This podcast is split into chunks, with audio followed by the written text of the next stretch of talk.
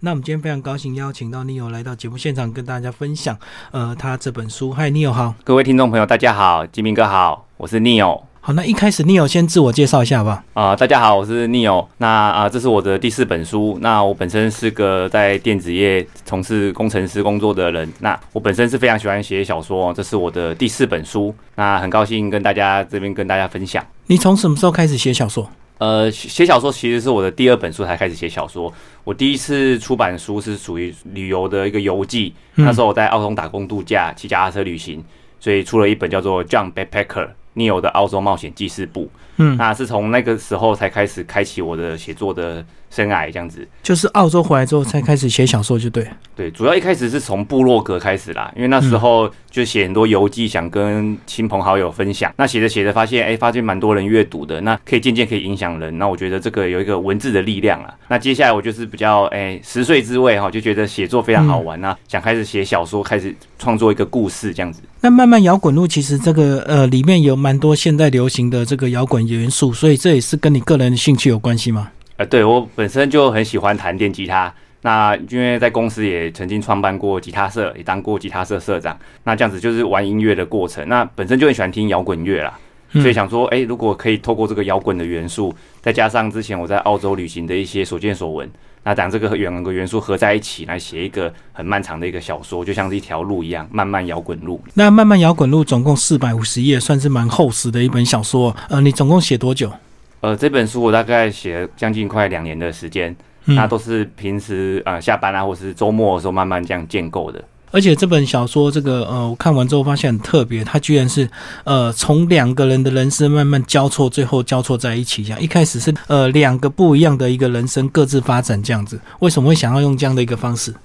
哦，这样的方式是因为，呃，其实我是受到一本书，就是吴明义老师的《复眼人》的这个小说的影响哦。哦、他书书里面也是两个时间轴，嗯然后最后两个主角会相遇。我觉得这样的安排非常的有意思哦。那我想说，我要用我自己拿手的部分，就是音乐的部分。那当然，一个时间轴是属于摇滚乐团，一个嗯乐手叫做呃迈尔斯这个主唱。那当中我也想要过过这种一个摇滚乐手可以登上大舞台到摇滚之巅的这种过程。嗯所以写的过程中，好像就跟这个乐团一起成长啊，一起一起去演出的那种感觉。那另外一方面是一个妈妈叫做苏萍，好、她叫叔叔。那当中她是因为呃，她丧失了她女儿，然后她要去澳洲去寻找她女儿的一个足迹。那其实这两个故事都是一个伤心的故事。我想要透过两个伤心的灵魂，他们慢慢的摸索冒险，然后去找寻自我，能够在当中释怀，然后重新的成长，重新的站起来。那当中他们会相遇，就是刚好呃，一个人是失去了妈妈，然后一个人是失去了女儿。嗯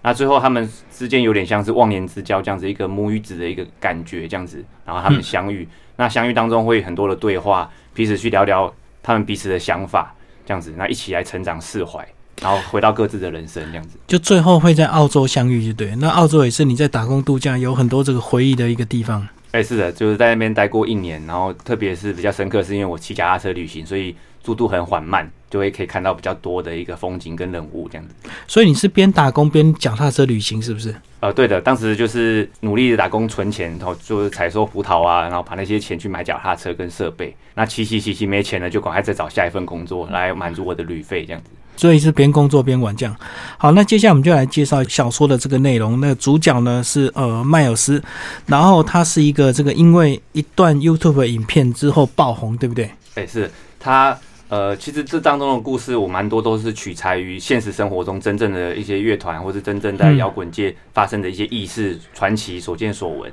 然后再把我这个虚拟的角色给安插进去。那这个部分是因为他本身是因为他丧失了父母亲之后，他非常的悲痛。他一直就是一直哭，哭了好几个礼拜。嗯其实他已经哭哭哑他的嗓子，他自己都浑然不知。嗯，那直到有一次是一个乐团来他们的当地开个演唱会，他去当一个工作人员，也算是一个观众。嗯那无意间就是呃，乐团就是会有一种像大乐透的方式，抽几个乐迷上来一起同乐。嗯那当中他就是被抽上来了这样子。那上来之后，他其实只很单纯，就是很想要谈谈看 Full Fighter 这个主唱 Dave 抱的一个电吉他。嗯他说：“你的吉他可以借我弹嘛？”那他就在台上试试看，刷了一下，然后就在麦克风清唱了一声。嗯没想到他的声音惊为天人。嗯那当中这样子的影这样子影像就被观众们截取放到网络上，对然后开始迅速的爆红了。对他的声音就是非常的独特，非常的嗓音，非常的有磁性，然后可以抚慰人心，所以就是非常的独特。这样子，透过尤尤其是现在这种社群媒体的传播，对，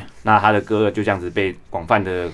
开始散散播出去，所以他从原本一个默默无闻的一个地下乐团的主唱。突然之间就变成一个爆红的一个当红炸子鸡这样，所以这个也有你对自己未来的一些想象跟期待。有一天你爆红之后，一大堆媒体守候在你家，然后 SNG 车这样子堵住这样子嘛？对，就是是要幻想一个场景啊。对，那当中他被困在他的家里面的时候，他其实被 SNG 车还有所有的乐迷媒体包围的时候，他其实是受困的了，因为他原本的人生已经不复存在了，突然就爆红了，然后一起受到所有人的关注。对，所以后来我就是。呃，比较特殊的是用直升机的方式，把他接走，把他接走的方式，对。隐约还是有带入这个爱情故事，对不对？他跟他经纪人，这个这个经纪人是他在乐团的过程中，其实经纪人就是他，其实很专业，他一路就觉得，我觉得。一路上就是我就是把这些乐坛给栽培出来，就是他的推到推到顶尖这样。对对对，那他从来没有想过跟乐手发生感情。但是迈尔斯这个非常特别的一个人格特质，他非常特殊的一个人格特质，他是一个混血儿，他是意大利跟台湾的混血儿。嗯嗯，所以他其实拥有台湾，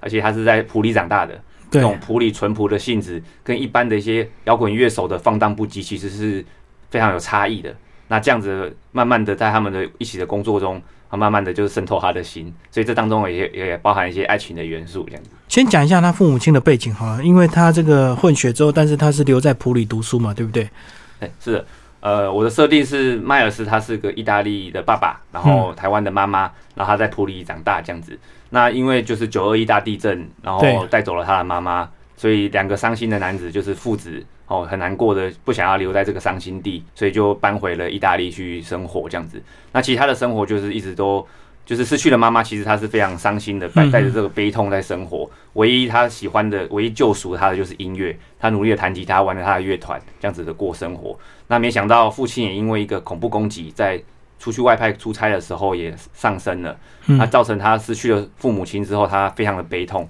开始开始狂哭，哭了两个礼拜。然后造就他的一个独特的嗓音的一个生成，就沙哑的声音就对。哎，是的。那其实这个呃乐团也不是只有主唱，那后来呢还是有呃他们本来就成立一个乐团，对不对？叫水泥球。哎，对，是的。这个水泥球是有一次看那个摇滚时代哦，这个电影汤姆克鲁斯演的电影当中就有一个人非常的滑稽，他就说他的乐团叫做 Concrete Ball，就是水泥球。那时候我觉得这个印象非常深刻。那这个故事也是他们透过这个。为素材，然后成为他们乐团名字叫水泥球。那这个乐团有三个人，都是他们在乐器行认识的，在乐器行打工的时候认识的贝斯手，然后还有吉他那个还有鼓手，鼓手叫做伊森，那贝斯手叫做马里诺，他们都是纯粹的一个意大利人。他们三个人就是这样子一直玩乐团，但是一直都没有一个很好的成绩，但是还是玩的很开心这样子。然后后来又一个车祸意外事件，呃，加入了第四个吉他手这样。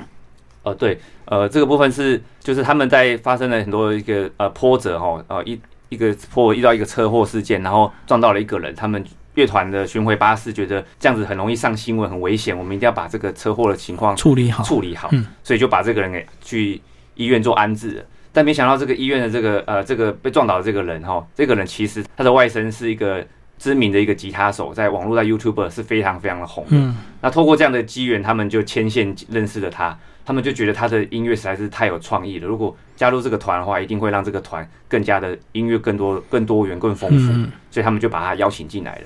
对，那他们四个这个成团之后呢，其实开始要大红大紫的时候，突然你又设定了一个非常诡异的一个意外事件，对不对？男主角居然就被消失了，然后就被关起来了，这样。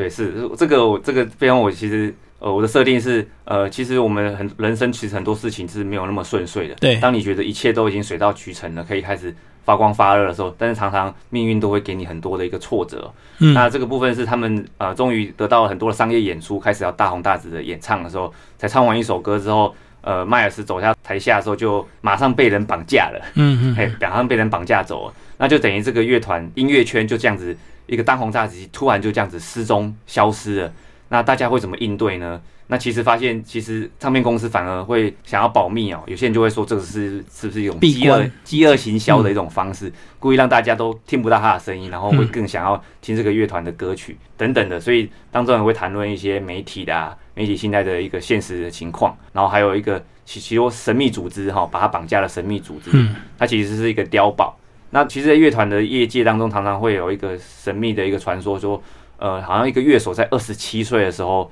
就很容易陨落。很多的摇滚乐手在当红之际，二十七岁的时候，他们都会自杀或是发生意外而离开哈。那也搭上这个传说，好像迈尔斯在很年轻的时候就这样子不见了。那大家都会很担心他是不是失踪或是死亡了。那其实另外一条线也在发展，就是呃，那个书平啊，他这个女儿意外死掉之后，他就找到他女儿的一个日记，对不对？然后他女儿就详细记录这个澳洲的一些一切，然后他也想要追寻他女儿那条路，去了解他女儿在澳洲到底是什么样的一个情况。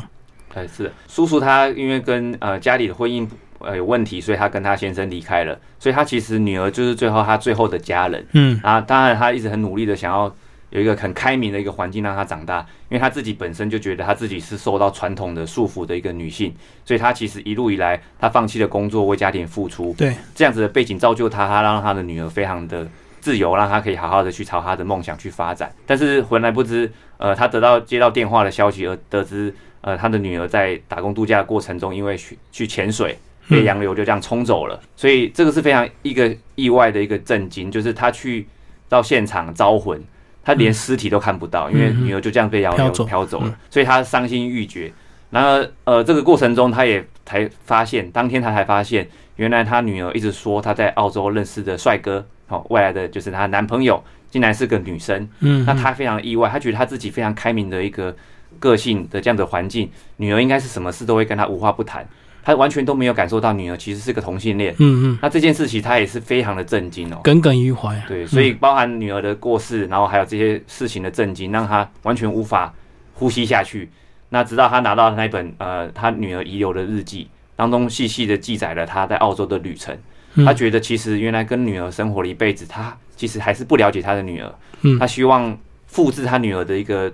呃旅行的路线。然后去看看女儿看到的风景，女儿遇到的人，女儿居住的一些旅店。他想透过这个过程，重新的去思念女儿，也当中想要再去重新了解女儿，所以就踏上了他的冒险的旅程。就他女儿什么事可能会写在日记里，可是不一定会跟他妈妈讲，所以也造成他妈妈可或许有些失落，然后想要重新嗯透过女儿的日记再一次认识他女儿这样子，所以就踏上了澳洲之路这样。所以一个妈妈套上澳洲之旅行也是蛮特别的，一般人去。当背包客都是一个年轻人，想要去好好探索这个世界。但是，身为一个妈妈，其实她很紧张哦。她每次旅行当中，她都回想到她小时候去国外当交换学生的那个场景。但是她当中这个过程呢，好像又让她活了过来。对，她发现她怎么这么多没有，都从来没有好好的花时间去看看这些风景。嗯，啊，甚至在澳洲看到的夜景或是星星，她就觉得，哎，其实我在台湾怎么都没有认真去看星星，对，去看夜景呢？嗯，等等的。所以她其实人生为了家庭哦，奉献了一辈子。她终于在。独自生活、独自旅行当中，重新的反省自己，那也好好的去思念他的女儿，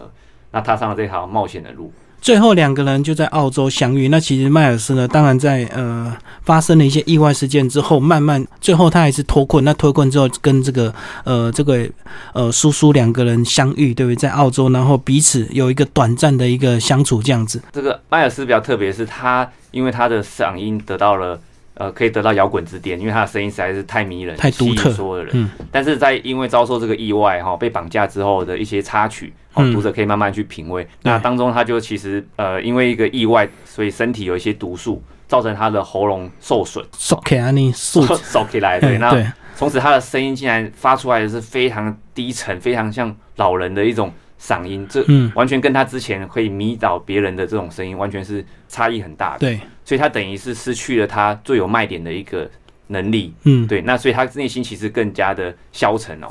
那另外，他也去思考到说，呃，其实他的成名啊，是不是都带给他们周遭的人不幸？他开始责备自己，他觉得是因为自己，因为自己而让妈妈离开，那因为跟父亲离开去意大利，所以父亲也跟着离开。嗯，他觉得自己就是个扫把星一样。是。那现在这些乐团，呃，乐团随着成名之后，很多的负面新闻也接踵而来。对，就是他那些伙伴可能就受不了一些诱惑，可能就有一些这个负面新闻这样子。对，所以他一直很责备自己，就是自己也是害到了其他乐团的成员，嗯，害到了经纪公司、唱片公司等等的。所以他开始，他去澳洲的原因，就是因为他想要躲避这一切，他想要重回当一个普通人，就逃避啊。对，因为他的声音也不再受用了嘛，他的他的魔力的嗓音也不再使用了。这样子，然后就躲在这个背包客栈。那刚好在叔叔的旅程当中，在这个背包客栈，他们在厨房相遇了。而且刚好也是叔叔不认识他，所以让他比较能够卸下一些心防，跟他交流这样。因为叔叔是个妈妈，她其实对摇滚音乐界这些，嗯她其实不是很了解。她只唯一认识的就是她女儿最喜欢的阿妹，嗯嗯，对，她张惠妹，只知道这个，对。嗯那所以她其实根本不知道他是谁。那再加上迈尔斯，他的蓬头垢面，哦，胡子长得很多，也变得一个另外一个人，这样子他们遇到。那主要他们有一个亲切感，是因为迈尔斯的母亲是台湾人，那所以他非常思念他的母亲。他其实有点看到叔叔的时候，有想到他妈妈的妈的身影。妈，嗯对，所以他们就一拍即合这样子聊天。那他看到他之后，他觉得他也很毫无保留，就像对一个妈妈诉说他的一些悲惨的一些过程。那另外他也说，那我不会唱歌给你听这样子。那就是因为他唱歌非常的难听，他已经变了他的嗓音。那唱歌非常的难听，让叔叔大笑哈，破开他们两个之间的鸿沟，他们两个就变成一个无话不谈的一个好朋友这样。那其实最后呢，到底故事怎么发展？听众朋友当然可以找这本书，呃，这本小说来读啊。呃，那最后你在写这本的时候，你一开始在整个写书到最后完成的时候，有没有所谓的呃，写给什么样的人看？是喜欢音乐的人吗？哦，这个部分对我就是写给音乐，主要是两个主轴是喜欢音乐的人，还有一个喜欢去旅行的人，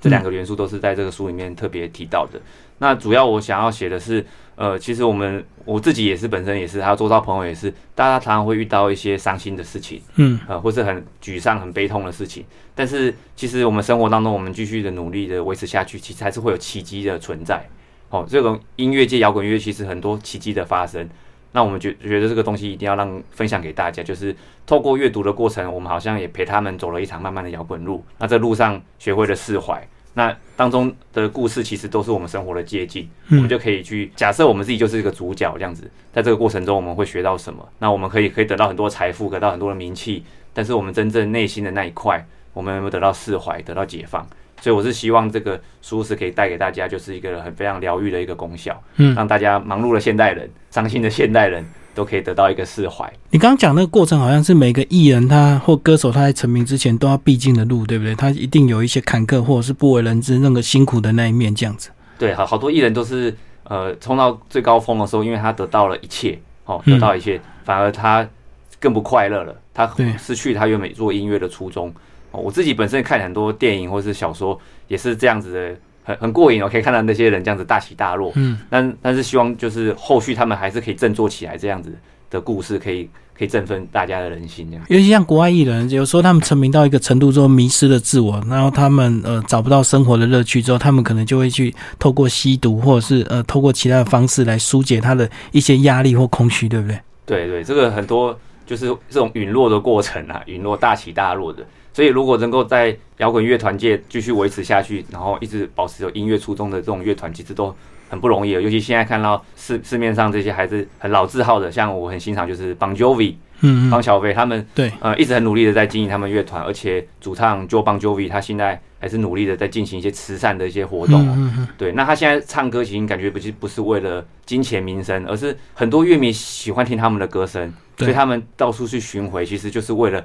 让他们听到他的歌。嗯我觉得是已经有一种回馈的一种心情了。我觉得这样子真的非常不容易哦。就是唱歌给歌迷听，倒不是说票要卖多少钱，或者是这场演唱会收入赚多少钱这样。对，前阵子 Bon Jovi 来台湾，很可惜因为台风，最后他们没能唱成。对，那时候那时候他还唱了一首特别唱了一首中文《月亮代表我的心》。嗯哦，那时候是唱的，但咬字非常的不清楚，但是可以感受到 Bon Jovi 非常有诚意哦。对那，时候真的是觉得听到那个影片，真的觉得非常感动。所以你这本小说其实写起来非常不容易，对不对？因为架构非常的大，而且时间呃还拉的比较长一点，就是从他一开始怎么样被挖掘出来，到最后遇到一些状况，然后到最后他怎么样恢复呃他本来的一个生活，这样其实这个时间还写的蛮长的，而且呃元素还蛮多的，除了摇滚乐之外，还有这个澳洲旅游的一个经验，甚至这个失去亲人，很巧妙的你也把这个九二一他曾经受困在这个楼房里面的那种对黑暗黑暗空间的这个恐惧也写进去了，也影响到他后来的一些生活，这样。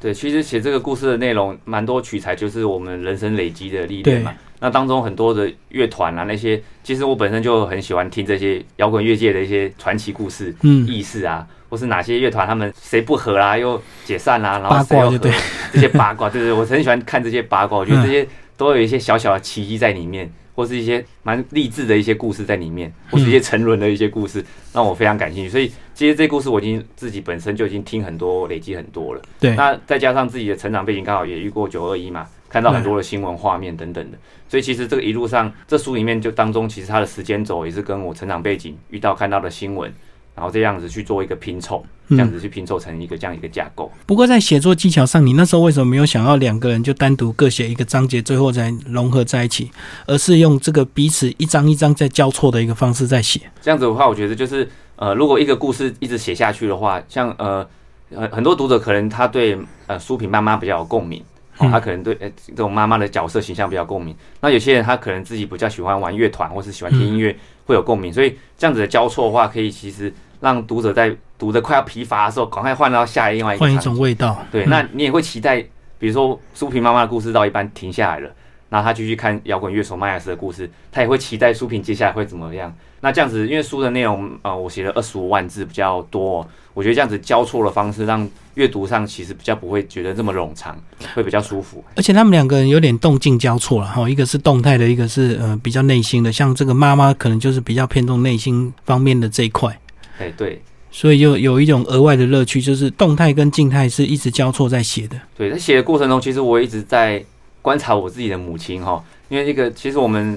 都会一直看着妈妈，或是我们我之前看电影像姚姐哦，然后或是看到那个卡通我们这一家的花妈，其实我都会观察那些妈妈哦。那其实，在写的过程中，我自己好像自己也是个妈妈一样，所以我从来没有，因为我自己没有没有儿女哦。那我在写的过程中也会去幻想，就是假如我失去了一个女儿，那是多么悲痛的事情。有时候写写都快要哭出来了，我好像就是换了一个角色，所以我觉得写作有点有点像当演员哦。其实我们这个导演就要融入这个故事的剧情当中去体会一下。所以其实里面细节蛮多的，包括一些演艺圈的一些真实的现况也都被你写进去，包括其他在他这个消失呃这段时间，其他的他的公司还是照常运作，他的乐团还是各自在发展，然后他们当然会有一个统一的口径，说这个人去闭关啊，或者是去创作，所以他暂时不能会面。哎，其实发现其他的团员还是照样在过他的生活，这有点讽刺，对不对？就是当你这个遇到一个很大的危机的时候，其实你在媒体上看到那些人，可能还是过他平常本来。的生活，对，所以其实，嗯，呃，台面上跟台面下完全就是两回事。所以这边我也是觉得，之前我曾经遇到一个案例，就是有一群学生，他们做一个实验，就是他们写了一份新闻稿是假新闻，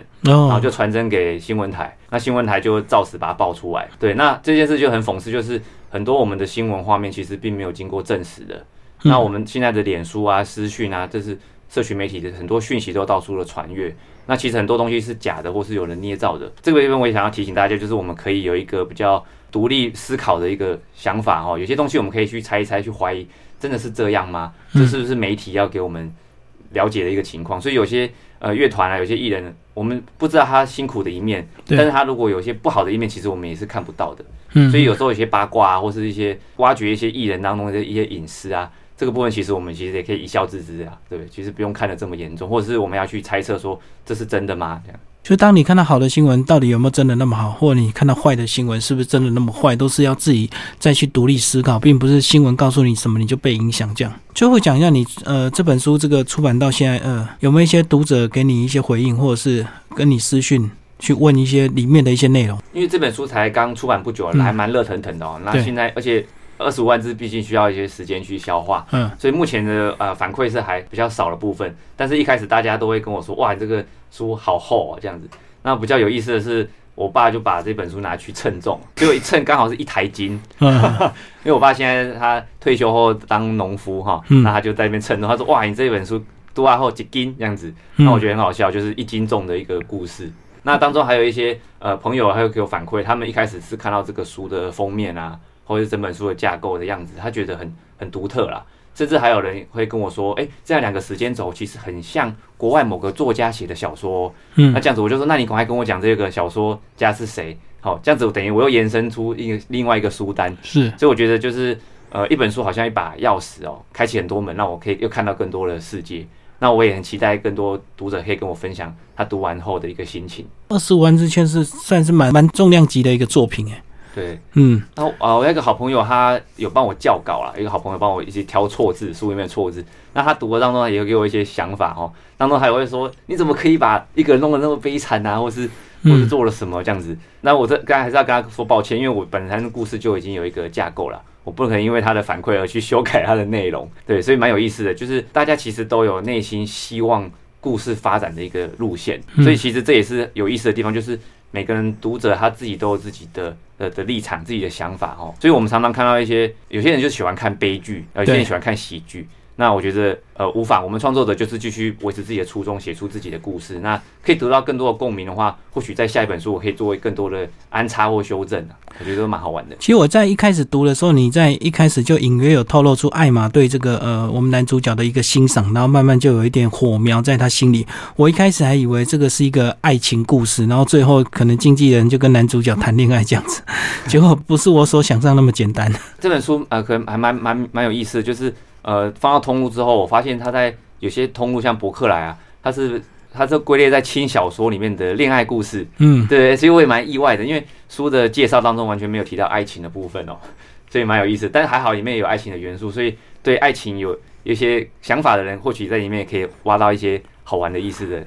故事。可可能轻小说都是这些元素嘛，反正就是不是谈恋爱就是呃快乐的结局这样子啊。没有想到说其实背后有这么深刻的这个呃失去妈妈跟失去女儿的这样的一个故事在里面。对，所以轻小说其实也不见得很轻哦，像这个一台斤就非常重，非常重的轻小说，又又轻又重。而且里面还带了一些奇幻在里面，尤其他被这个男主角被绑票那段时间也是写的蛮奇幻、蛮蛮神奇的，那段也是蛮精彩的。我读到那边也是，好、还好我有读，不然我一开始如果只有翻前面，我以为真的只是爱情故事而已，然后最后可能他成功赚大钱，然后跟经纪人不管是谈恋爱或者是结婚这样子而已。对，所以我想得很单纯。嗯就我自己读蛮多我自己喜欢的作品哦，然后发现就像是像金庸的小说啊，或是其他的一些反乌托邦的，像我很喜欢一个叫做那个叫做《红色觉醒》三部曲。嗯那当中其实我发现有一个很独特的一个情况，就是所有的主角啊，一定都要